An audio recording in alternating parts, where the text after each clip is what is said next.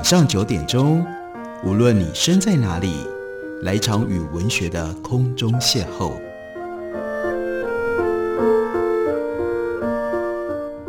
杨照谈书，邀您一同遨游文学世界，认识古今中外的经典之作。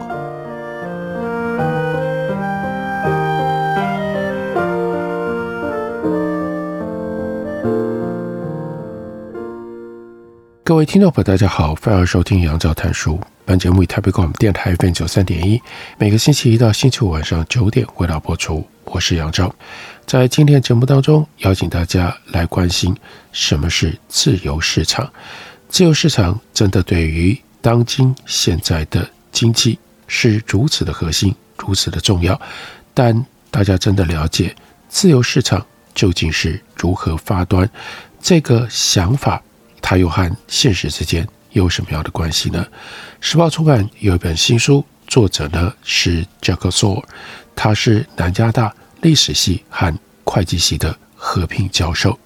从这样的一个会计史的角度，他写出了这本书，英文书名叫做《Free Market: The History of a Dream》，这是关于自由市场作为梦想的一部历史。中文书名翻译为。自由与干预，在 Jacob Sore 他所写的这本书里，提到了有几个会让我们有点惊讶的人物，因为之前我们知道他们在历史上的重要性，但我们很少想到他们和自由市场会有关系。例如说，写《君王论》的马基维利 （Machiavelli），Machiavelli 不就是政治哲学家，甚至是当时。意大利城邦的政治实际介入者、参与者，他有经济思想，他和经济思想中间有些什么样的关联？我们来看一下 Jacob Sowell 他给我们的说明跟解释。他告诉我们，在一二零零年代，Tuscan 今天称为托斯卡纳这一带的城邦，已经变成了欧洲金融业的领导者。那就是因为在这里，许多公民。都擅长金融，各国对于这个共和国的银行机构充满了信心，而这里的政府官员意识到，如果想要让借债者和投资人在他们的城市里存款，并且进行金融交易，就必须要先让借债的人跟投资者都认为这里的市场会按照他们的预期来运作。从一二八七年到一三五五年。在塔斯干社群和人民，九位总督和辩护者就把焦点放在维护良好金融管理的法律规范、法律规范和声誉上。政府监管的就不只是高度组织化的税收系统，还有稳定的信用网络。良好的政府跟商业美德的价值观弥漫在社会当中。在塔斯干著名。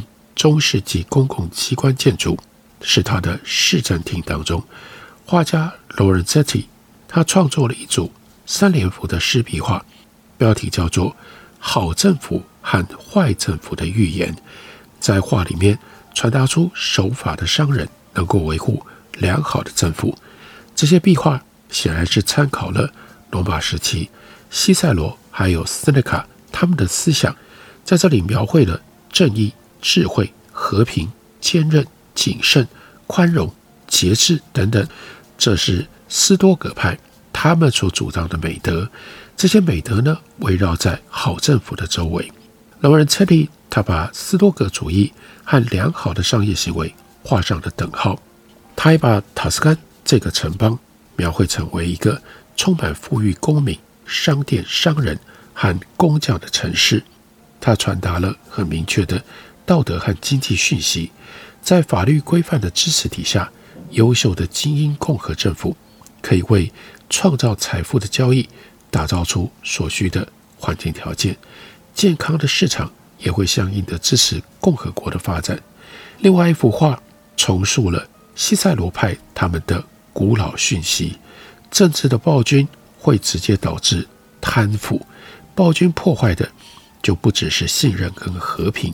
也会破坏市场本身，还有市场本来应该要创造的财富。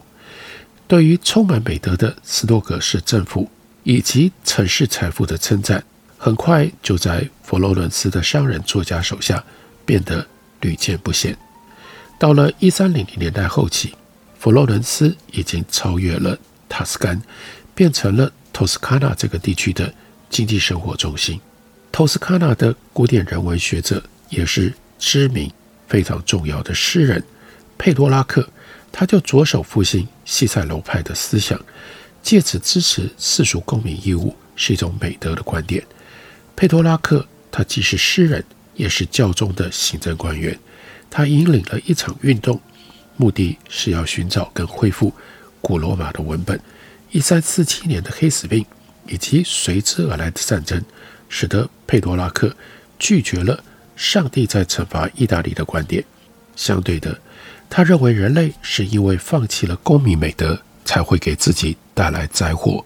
因此，意大利必须仿效罗马，建立更好的政府来打造新的气象。佩多拉克他希望能够找到一种足以吸引精英来执行公民义务的哲学。他在西塞罗，他在西塞罗所写的《帕德亚》公民教育思想当中找到了这样的哲学基础，希望能够借此带动。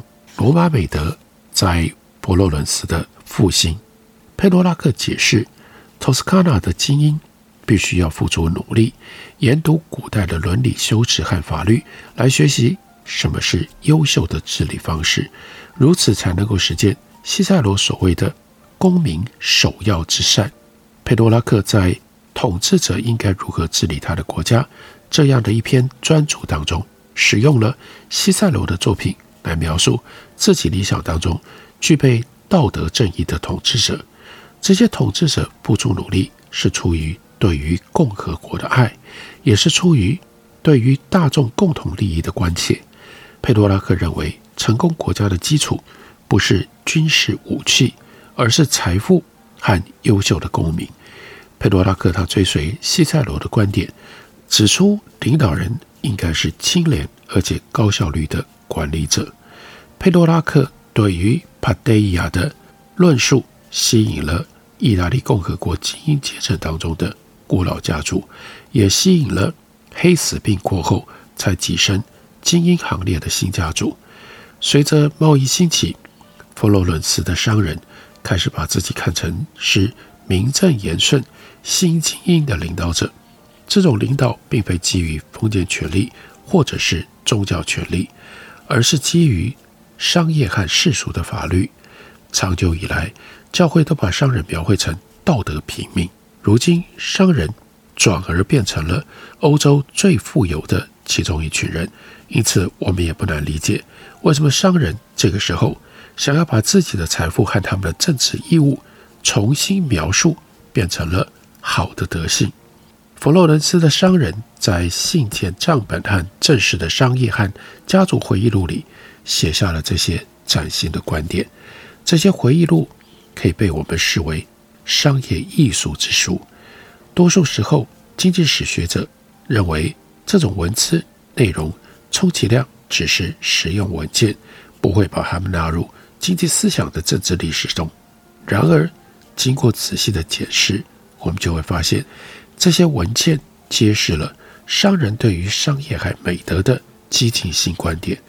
佛罗伦斯商人莫雷里在他的回忆录当中大力的赞扬市场，并且夸耀托斯卡纳的市场如此的丰饶，使得佛罗伦斯和他自己的家族都变得富有。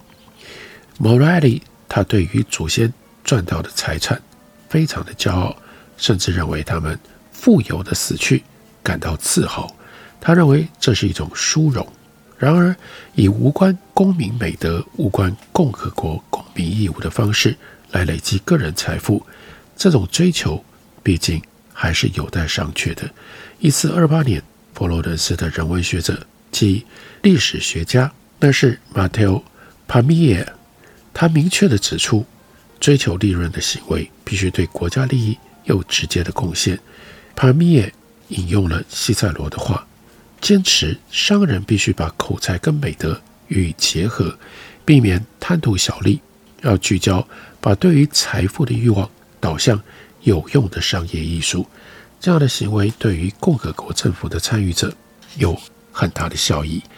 而在这里又提到了另外一部著作，那是涵盖范围最广而且最杰出的，由可楚格里所写的《贸易艺术之书》。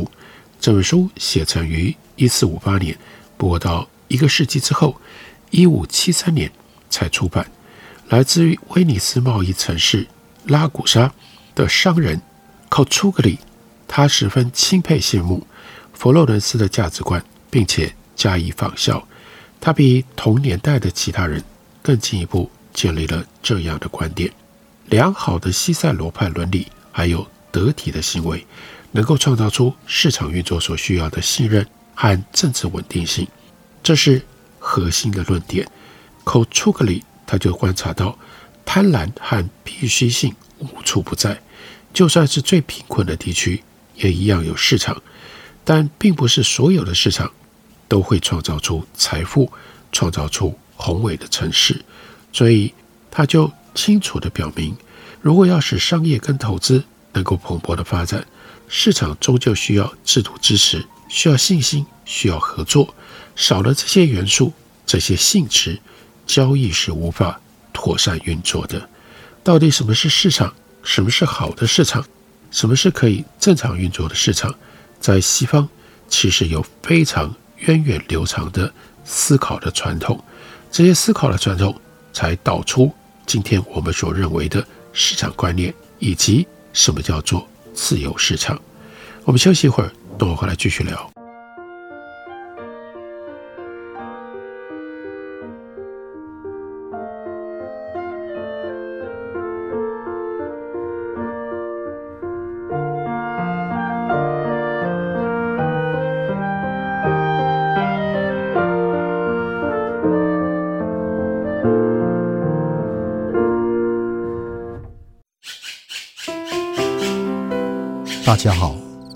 是刘克襄。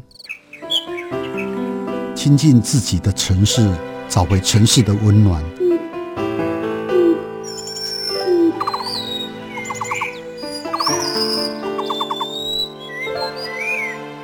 听见台北的声音，就在台北广播电台，FM 九三点一，AM 一一三四。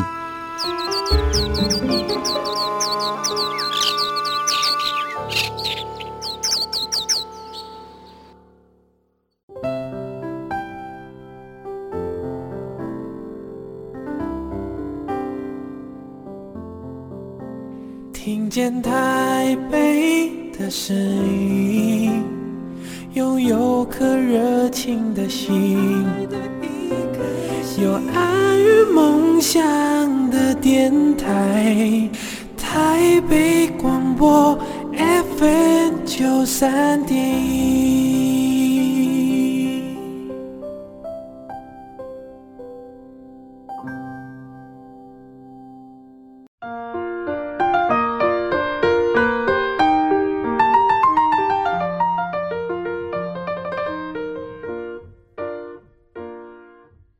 感谢您继续收听杨照谈书。本节目以台北广播电台 FM 九三点一，每个星期一到星期五晚上九点，为大家播出到九点半。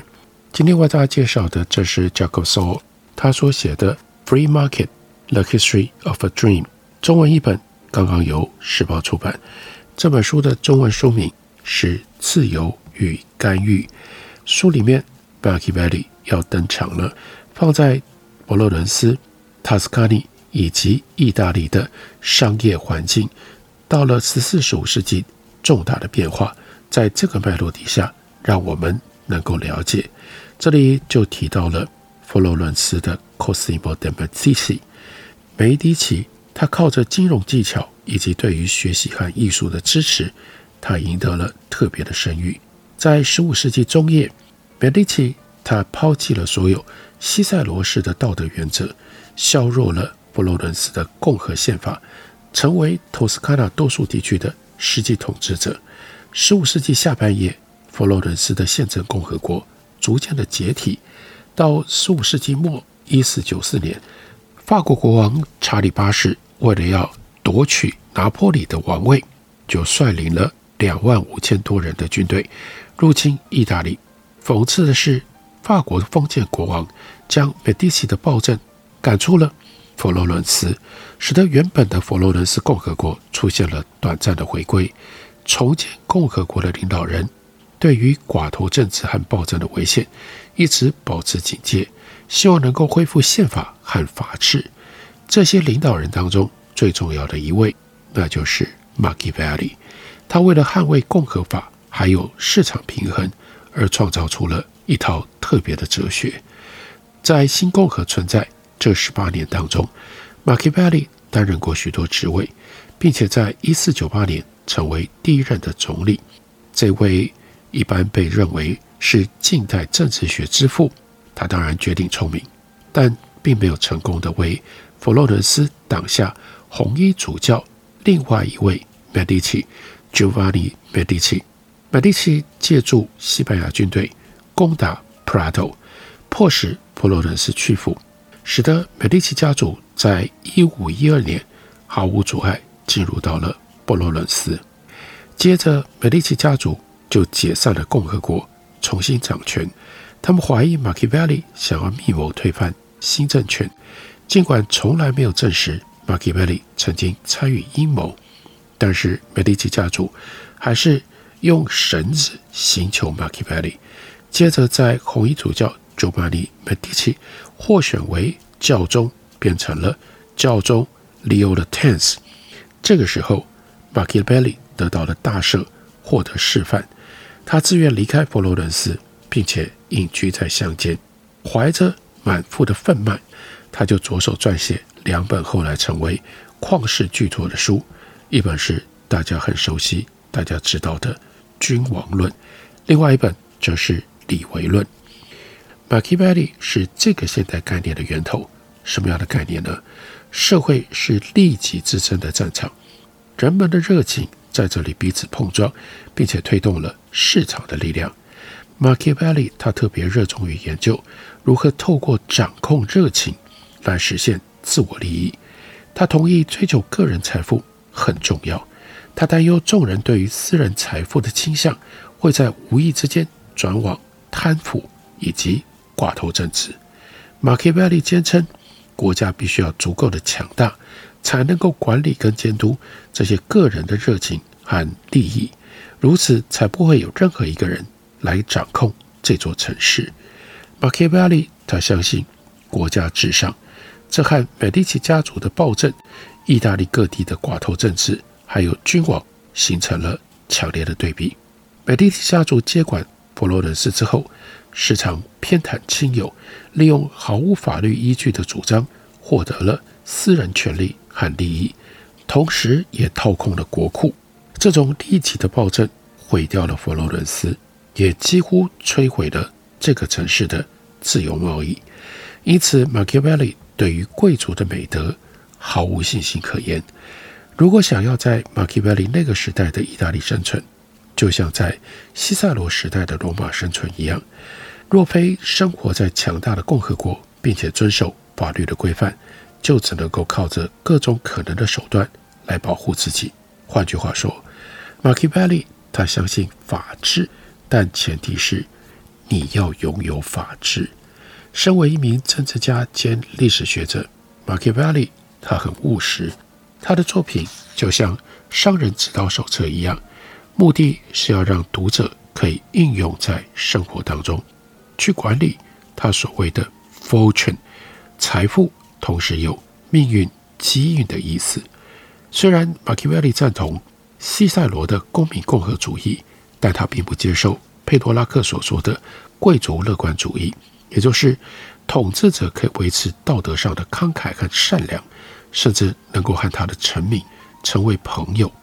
马基维利他曾经目睹经济不平等和糟糕的政府所带来的暴力冲突，所以作为回应，他开始推广法治共和国的概念，希望能够借此来保障和平稳定的政府以及正常运作的市场。马基维利对于人类的悲观看法。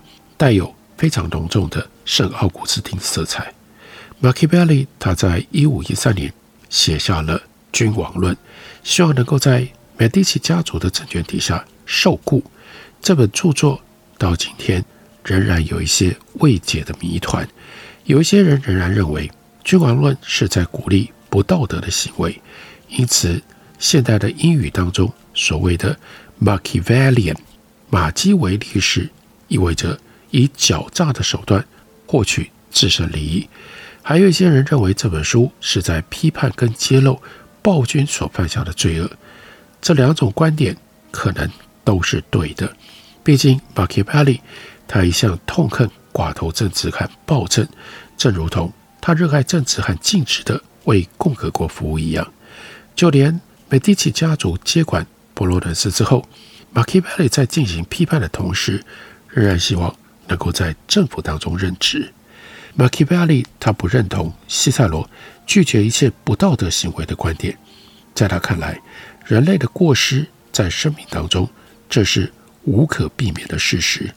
但他同意西塞罗所说的，共和政府是对抗贪腐的最佳解药。马基维利警告，野心勃勃的暴君就像野兽一样，因此，如果人们想要避免意大利在一四零零年代中期所遭遇的，那种暴力就应该要建立某一种形式的法律监督。马基维利解释，国家必须要保护个体不受无人监管、追求自身利益又反复无常的贝德君主所伤害。马基维利提出罗马共和国和罗马帝国作为实际范例，希望能够提供足以对抗贪腐跟暴政的手段。他在另外的这本书《李维论》里就提出了。著名的主张：秩序良好的共和国必须保持公众的富裕，同时保持公民的贫困。这句话什么意思呢？并不代表说公民们一定必须是贫困的。马基维利曾经在商业共和国里治理人民，协助推动商业财富。他担心的是金钱集中在少数人手中，而威胁到共和政体还有市场的稳定性。他亲眼看到美第奇家族靠着他们的财富腐化国家，侵蚀国家的代议制度，还有国家的法律系统，进而崛起。马基维利他很清楚，佛罗伦斯共和国的国库是如何被用来图利上层阶级，而削弱了共和体制。马基维利反对西塞罗的寡头政治观点，赞扬罗马农业法的规定，把土地重新分配给穷人。制衡贵族的权利。马基维利认为，罗马之所以能够维持和平和秩序，就是因为靠着限制，避免大规模的财富不平等。如果有钱人获得了过多的权力，就像罗马内战另外崛起了的凯撒，他以凯撒来暗指美第奇家族。凯撒在帝国建立期间产生了。那样的一种贵族，最后当然就是带来了共和的灭亡。共和国和市场必须拥有一定程度的经济公平性，才能够正常运作。马基维利利用西塞罗的说法来批判那些靠着狡诈、诈骗或者是武力获得财富的商人，他把这种赚钱的方式称为丑陋的收购。马基维利不赞同。佛罗伦斯的上层阶级限制了行会当中只有哪一些人能够成为羊毛工人的代表。他相信这样的限制导致了充满杀戮和不稳定的激进政治。在《君王论》里，马基维利就指出，只有在共和国解体了之后，才会轮到禽兽一般的法律来治理这个社会。唯有稳定的国家能够抵御狐狸、狮子。所做出的危险野蛮行为，借此保护良好的贸易和市场。马基维利认为，不受规范的利己行为可能会摧毁市场。为了维持稳定，人们需要世俗国家比个人更富有、更强大。依照这样的一个看法，马基维利他概略地描述了一个到今天仍然适用的经济观点，也就是书里面。教科书要提供给我们，让我们参考、让我们思考的观点。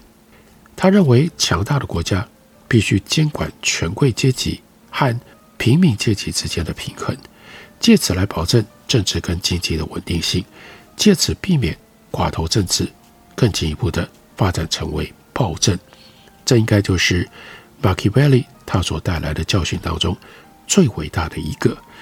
未来许多世代的市场建立者都会从中受益。这些建立者希望能够限缩拥有大量土地的寡头群体，来发展出自由的商业社会。自由的商业社会更进一步，自由市场得来不易。包括自由市场，其实它一直都存在在概念里，而不见得是事实。所以要了解自由市场。